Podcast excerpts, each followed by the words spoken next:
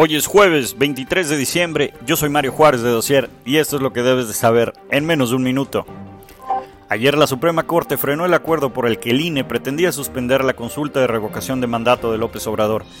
Esto significa que pese a la falta de recursos señalada por el instituto, se le ordena continuar con todo el proceso de la consulta hasta la conclusión del mismo. El gobierno de Estados Unidos autorizó este miércoles el uso de Paxlovid, el tratamiento de Pfizer para combatir el COVID-19. Este tratamiento dura 10 días y según Pfizer reduce en un 88% las hospitalizaciones y muertes por COVID-19. Marcelo Ebrard, secretario de Relaciones Exteriores de México, señaló que distintos grupos delincuenciales cobran por migrante hasta 15 mil dólares para llevarlo de Ecuador hasta Estados Unidos. El canciller calcula que esta es una industria que deja 14 mil millones de dólares anuales. Es todo por hoy. Nos vemos mañana.